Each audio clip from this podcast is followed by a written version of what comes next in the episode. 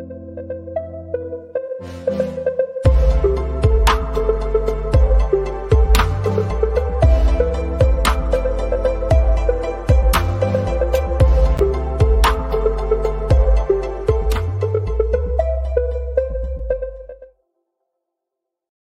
Mesdames, Messieurs, bonjour à tous et à toutes. Bienvenue en première loge pour cette édition des Jeux olympiques de Beijing 2022, ici au One Carrière. Je suis en compagnie pour ce résumé de cette euh, jour moins un, comme on peut, euh, comme on peut dire, euh, des compétitions des Jeux olympiques.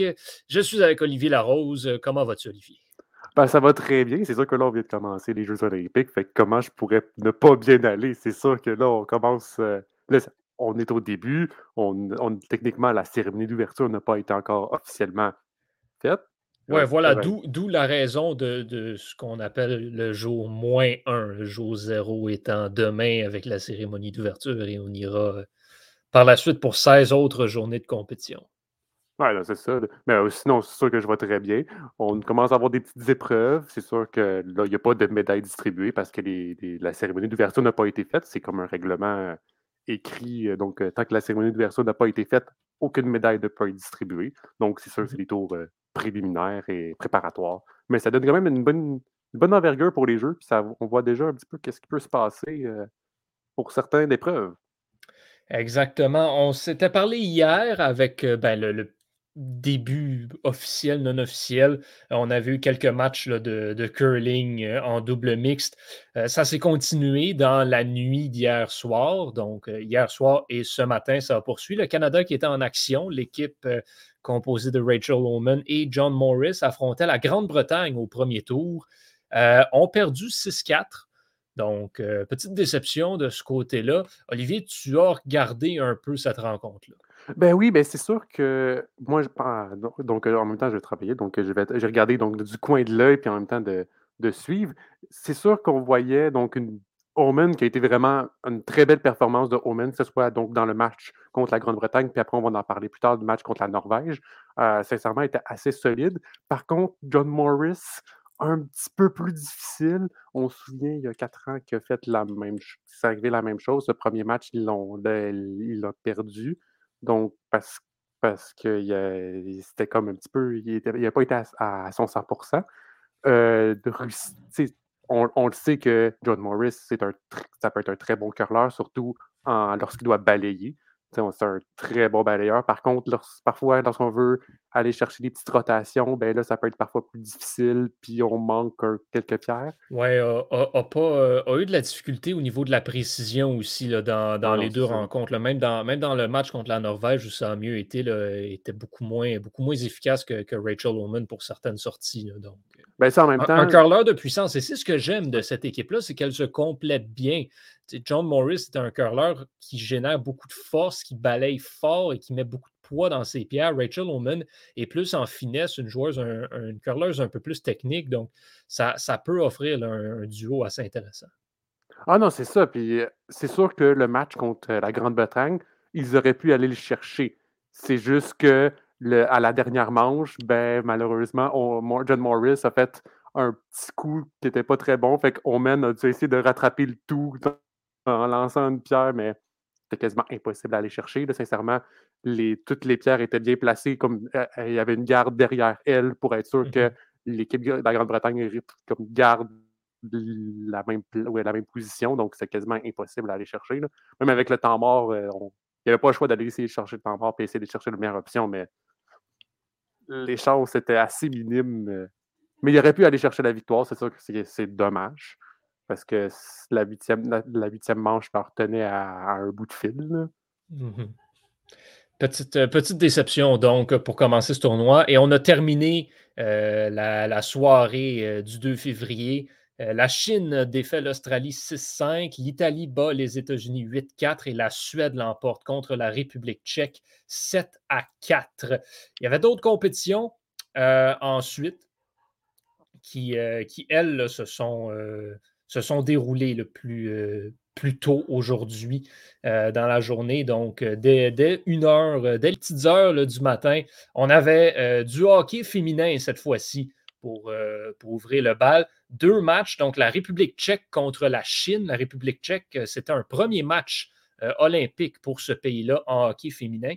Une victoire de 3 à 1 contre la Chine, le pays hôte, qui ne devrait pas, tant chez les hommes que chez les femmes, marqué beaucoup de buts dans ce tournoi-là. Euh, donc, euh, il n'y a pas trop de surprises de ce côté-là. Et ensuite, euh, il y avait un match qu'on prévoyait comme étant à sens unique. Et c'est ce qu'on a eu. Olivier, le Canada a battu la Suisse 12-1 en hockey féminin. Ah, mais en même temps, tu sais, on doit se l'avouer que le hockey féminin, aux Jeux olympiques, très souvent, tu le dis au, je veux dire, un retour en force, c'est un peu un tournoi à deux. Tu as le Canada, puis tu as les États-Unis. Donc, c'est sûr que la Suisse qui se retrouve dans le groupe A, parce qu'il faut savoir que le, donc le tour préliminaire, donc c'est deux, sont 10 équipes, c'est deux groupes de 5. Cependant, ils ont décidé de mettre les 5 meilleurs dans le groupe A et les 5 moins bons dans le groupe B. Là, mais les 5 meilleurs, donc dans le groupe A, vont pouvoir tous aller en quart de finale. Donc, c'est sûr que la Suisse, lorsque tu te retrouves cinquième, ben, tu dois jouer contre les, Canadiennes puis les Américaines. C'est la vie. en même temps. Ça fait partie de la chose. Ah, mais c'est ça, ça fait partie de la chose. À un moment donné, on ne peut pas faire grand-chose.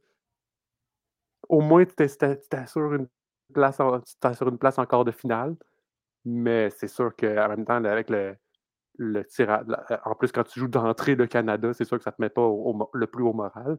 Et fait assez intéressant sur la Suisse, je ne sais pas si tu le savais, Johan, mais il y a une étudiante euh, de l'UDM, donc l'Université de Montréal euh, pour la Suisse. Eh bien.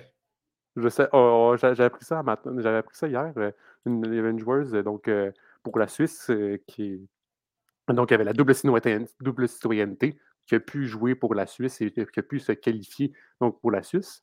pour le Canada, ça a été pas vraiment, sincèrement, une minute de, de jeu c'était déjà 1-0. Mmh. Juste pour se donner l'image de comment que ça, ça l'a déroulé. On peut signifier, en plus, c'est tous les joueurs sont, un petit peu dispersés les buts. Donc, ça fait comme il n'y a pas de joueurs qui ont plus de trois buts. C'est comme tous des joueurs qui ont un ou deux buts. Donc, ça fait quand même assez, c'est quand même assez surprenant. Donc, Sarah Filler, deux buts. Euh, Rebecca Johnson en a un. Euh, Natalie Spooner a deux buts. Laura Stacy, deux buts. Blair Turnbull, a deux buts. Erin Ambrose, la, la, défenseuse, a un but. Et Ashton Bell a aussi un but. Et a joué Claire Thompson a un but donc à la défense. On doit s'avouer aussi que Anne-Renée Desbiens, qui a gardé les buts, a connu un excellent match, a connu un très bon match, a eu certaines occasions des Suisses, des Suissesses que de, de marquer un, certain but. Qui aurait, ça aurait pu finir plus que un 12-1, ça aurait pu finir 12-3 ou 12-4, mais a mm-hmm. réussi à bien garder les buts, à, consolider euh, l'avance. Il y a une petite inquiétude, par contre, pour l'équipe canadienne en deuxième période. Mélodie Daou qui a dû quitter la rencontre euh, après, après s'être blessée, qui n'est pas revenue au jeu. On ne sait pas si elle sera en mesure de disputer le, prochain match euh, pour l'équipe canadienne. Donc, on, lui souhaite la meilleure des chances parce que ça, c'est un gros morceau que le Canada va avoir besoin éventuellement lorsqu'il sera temps d'affronter les États-Unis. Euh, on va continuer dans l'ordre euh, de la chronologie de qu'est-ce qui s'est passé. Euh, on retourne donc au curling où les États-Unis ont subi la défaite contre la Norvège 11-6. L'Italie a remporté un deuxième match 8 à 7. donc ça, c'était au niveau du curling. Et ensuite, on s'est enligné sur les qualifications, la première vague de qualification de l'épreuve des bosses en ski acrobatique féminin. Trois Canadiennes qui étaient au programme. Euh, j'étais affecté à cette épreuve-là, donc euh, je l'ai suivi quand même euh, de près j'ai pu, j'ai pu observer, observer, tout le monde. Donc, on avait, on avait bien sûr les, les, deux, les deux sœurs du Four-la-Pointe, Chloé et Justine, il y avait aussi une Britanno-Colombienne, Sofiane Gagnon. Donc, Justine Dufour-Lapointe a pris le dixième rang des qualifications et comment ça fonctionne? Euh, première vague de qualification, les dix premières accèdent directement à la finale. Euh, pour le reste, il y aura une deuxième vague de qualification pour déterminer le reste euh, des skieurs qui accéderont justement à l'épreuve finale. Donc, pour Chloé et Sofiane, ce sera une autre qualification euh, à, subir, par laquelle il faudra passer pour se qualifier pour la finale qui aura lieu. tout ça, ça aura lieu dimanche.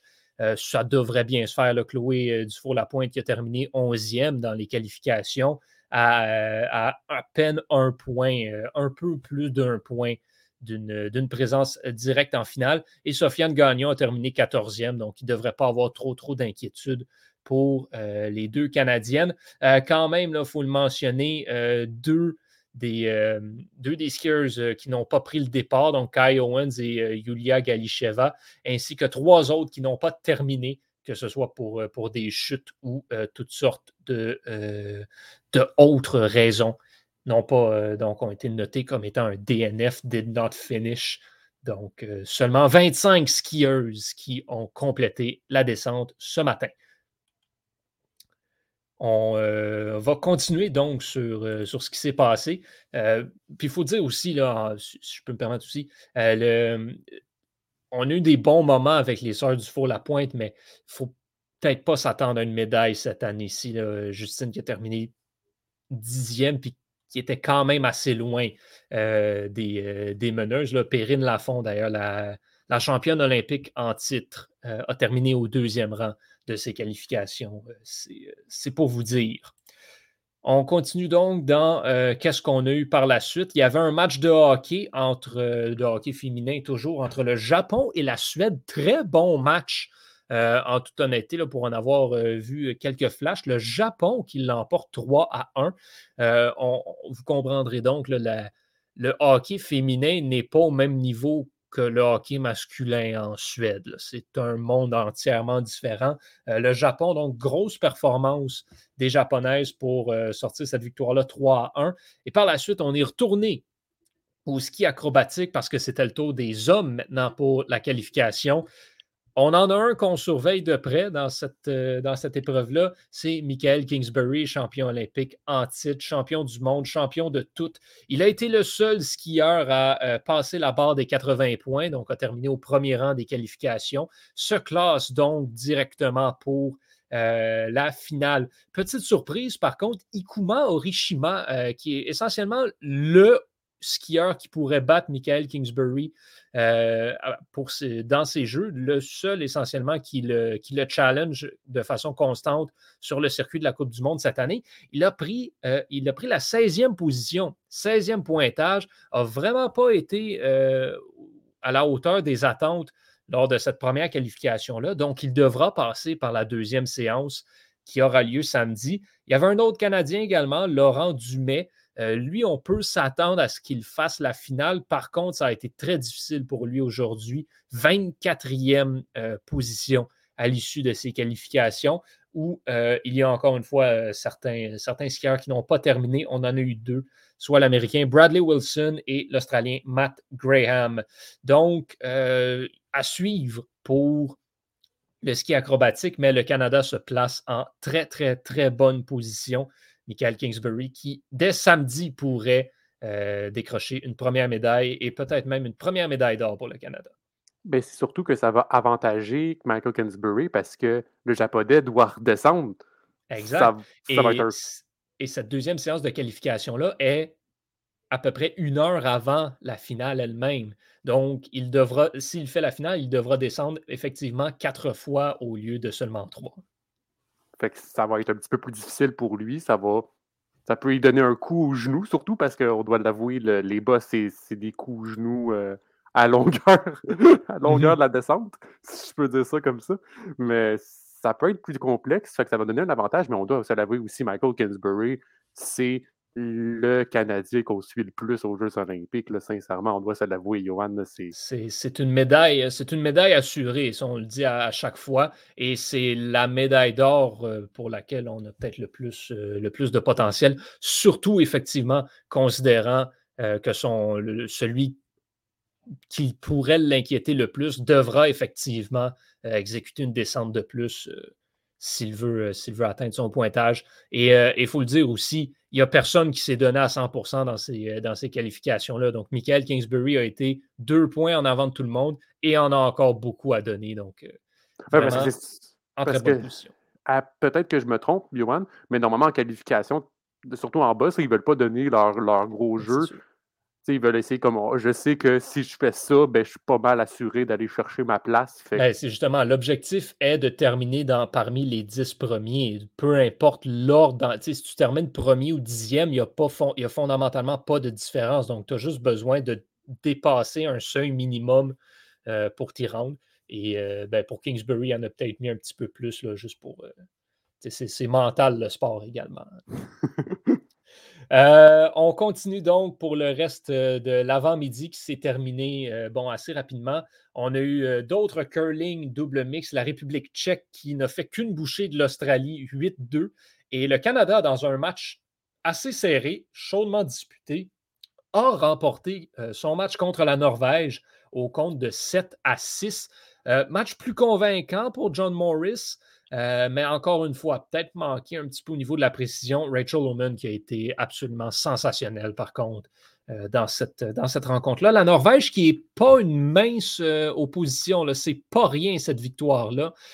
et quand on va regarder le classement, c'est pas mauvais pour le Canada d'avoir réussi à remporter cette rencontre-là. Olivier, as-tu as pu en regarder des bouts? Ben oui, j'ai pu en regarder des bouts. Je me suis, donc, j'ai réussi à me, réveiller tôt et à voir peut-être la, fin de la sixième manche jusqu'à la fin de la, rencontre. Euh, on doit s'avouer, comme, comme tu l'as dit, John Morris a réussi à un petit peu se replacer, mais encore manque quelques précisions, même si c'est un grand, même si la puissance c'est son point fort, ça reste que tu dois être précis. Parce que lorsqu'on veut dégager des, des, pierres, ben, oui, on veut, parfois, on ne veut pas l'avoir directement sur le nez, on veut l'avoir sur le côté pour aller chercher d'autres pierres, puis aller chercher un double, faire une sortie, faire une sortie en double. Mais ça reste qu'on dit que c'est une grosse opposition de la Norvège, mais en ce moment, la Norvège a une fiche de une victoire, deux défaites. C'est sûr que c'est pas un début qui est espéré pour eux autres, parce qu'on doit se l'avouer, ça reste une assez bonne équipe. Là, c'est pas euh, n'importe qui. C'est sincèrement le Canada, comme première journée, n'a pas eu la tâche aussi facile, parce que c'est quand même deux bonnes équipes. Les Anglais, les, les Norvégiens sont assez bons dans leur normalement au curling et mmh surtout en double mix. Ouais, voilà. Le, double mix qui est vraiment très différent du, euh, du, curling euh, traditionnel. Voilà pourquoi on va peut-être voir certains pays mieux performer qu'en curling par équipe et, euh, l'inverse aussi qui peut être vrai. Et surtout, et surtout on voit en ce moment que le classement, c'est tellement ouvert. si on regarde le classement, il y a même donc il y a chacun, donc toutes les équipes ont fait trois rencontres, sauf le Canada et l'Italie. Il n'y en a pas un qui a plus que trois victoires. Surtout à deux, victoires, une défaite, ou une victoire, deux défaites, ou trois défaites. La seule, la seule équipe qui a trois défaites en ce moment, c'est l'Australie. C'est tellement ouvert. Là, c'est sûr qu'on vient juste de jouer trois matchs. Effectivement, normalement, on va en jouer neuf. C'est encore le début du tournoi. On va en jouer neuf, si je ne me trompe pas, si on calcule bien. Mm-hmm. Donc, euh, ça reste que sincèrement, ça peut être assez ouvert. Oui, absolument. D'ailleurs, euh, la journée de curling mix qui s'est terminée avec une victoire de la Suisse contre la Grande-Bretagne, 8-7. Donc, c'est, tout est dans tout. Tout le monde bat vraiment tout le monde. Euh, et puis, la Suède qui l'a emporté face à la Chine, 7-6. Ce qu'on note, c'est que oui, c'est ouvert et c'est surtout, on a des matchs extrêmement serrés. Beaucoup de matchs qui se terminent par un ou deux points seulement, euh, mis à part la, bon, la dégelée de la République tchèque contre l'Australie aujourd'hui. Mais l'Australie, ça, c'est une équipe qui n'a pas vraiment d'espoir dans ce, au niveau du curling euh, mixte. Il n'y aura pas euh, grand-chose à faire de bon de ce côté-là. Euh, Olivier, justement, tu parlais du classement. Peux-tu nous le défiler rapidement? en ce moment, l'Italie est en première position avec deux victoires, mais c'est parce qu'ils ont juste joué deux matchs, ils n'ont pas joué le troisième match. la Suède est en deuxième position. Donc, là, on parle dans une égalité, une quadruple égalité. Suède, Grande-Bretagne, République tchèque et Chine. Donc, sont toutes avec deux victoires, une défaite. La Chine aussi, qui quand même, ce qui surprend quand même, on doit se l'avouer, joue des très bons matchs, euh, réussit à gagner contre des bonnes équipes, peuvent, peuvent surprendre, sincèrement, dans, le double. Ensuite, les Canadiens, donc en sixième position, et ensuite, triple égalité en septième. États-Unis, assez surprenant. Suisse et Norvège. Donc, euh, et l'Australie en dernière position avec les trois défaites. Exactement. Quand on vous parle euh, du fait que le hockey féminin, c'est un tournoi à deux équipes, la troisième équipe dans ce sport-là, on pourrait considérer que c'est la Finlande. et justement, les États-Unis affrontaient la Finlande pour conclure cette, cette journée moins 1. Les États-Unis l'ont emporté 5 à 2. Et le pointage ne reflète peut-être pas à quel point ça a été un match à sens unique. Euh, j'ai pu le regarder. Euh, il n'y avait pas vraiment grand-chose de concluant du côté de la Finlande. Domination totale du côté des, euh, des Américaines. Donc, c'est ce qu'on veut dire quand, quand c'est un sport à deux équipes. 52 à 12 les tirs au filet en faveur des Américaines. Voilà. Je pense que tout est dit. La finale sera Canada-États-Unis. La, Finlande ne va pas venir brouiller les cartes. Par contre, euh, mauvaise nouvelle pour les États-Unis. On parlait de Mélodie Daou tout à l'heure.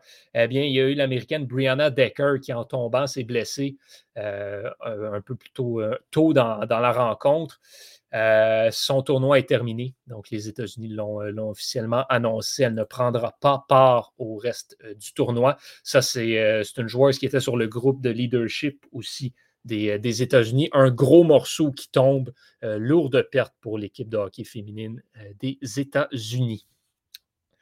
Qu'est-ce qu'on surveille maintenant pour, pour le reste de la journée? Olivier, toi, il y, a, une compétition en particulier que tu vas surveiller de près dans, la prochaine journée. Non, mais là, c'est sûr, Johan. C'est sûr qu'à soir, lorsque tu me dis, ben, lorsque j'anime tous les autres puis on me dit, ben là, il y a du passage artistique ce soir, ben, c'est sûr que je vais aller le regarder ce soir, j'ai pas le choix. Donc, à ce soir, euh, euh, le patinage artistique, euh, donc l'événement par équipe aura lieu, donc le premier événement.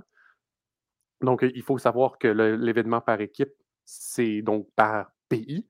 Donc, chaque pays va représenter un patineur dans chaque catégorie. Et le patineur, donc, il va avoir un classement. Et selon le classement du patineur, il va gagner un certain nombre de points et avec ce nombre de points-là, va donner un classement général.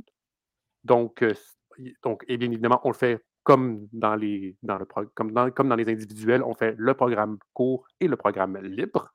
Et ce soir, ce sera le programme court des hommes avec en action Roman Sadowski parce que Keegan Missing, euh, donc l'autre patineur, est ben, pris au Canada, ne peut pas sortir du Canada en ce moment on se pose des questions même en ce moment. Est-ce qu'il va pouvoir jouer? Est-ce qu'il va pouvoir aller aux Jeux olympiques? Mmh Ça, en ce moment, parce qu'en ce moment, il y a eu des symptômes de la COVID le 23 janvier dans ces eaux-là. On n'a pas, il n'y a pas eu de confirmation qu'il a été testé positif à la COVID. On, dit juste qu'il y a eu des symptômes de la COVID. Et là, essaie d'avoir deux tests négatifs PCR. Euh, ne réussit pas à faire ces tests-là. C'est même pas qu'il a été testé positif ou testé négatif, il ne réussit même pas à les, à les, faire, ces tests. C'est pas facile euh, en ce moment, la vaccination. Ah non, mais pas juste la vaccination, mais la, ah, la vaccination, pardon, le, test, les tests de dépistage. Le test, le test PCR n'a pas réussi à l'avoir, donc ben, on envoie le deuxième patineur, qui est Roman Sadowski. Une chance qu'on en a un deuxième patineur, parce que sinon, on aurait dû se retirer, donc, et Mmh. perdre des points et perdre beaucoup de points surtout, puis on n'aurait pas eu de chance de médaille, ça, ça aurait été quasiment assuré. Euh, donc, euh, Roman Sadowski va prendre part. Euh, petit fait surprenant chez les messieurs, Yuzuru Hanyu, champion olympien, donc champion olympien en 2018, ne sera, ne sera pas aux, au par équipe.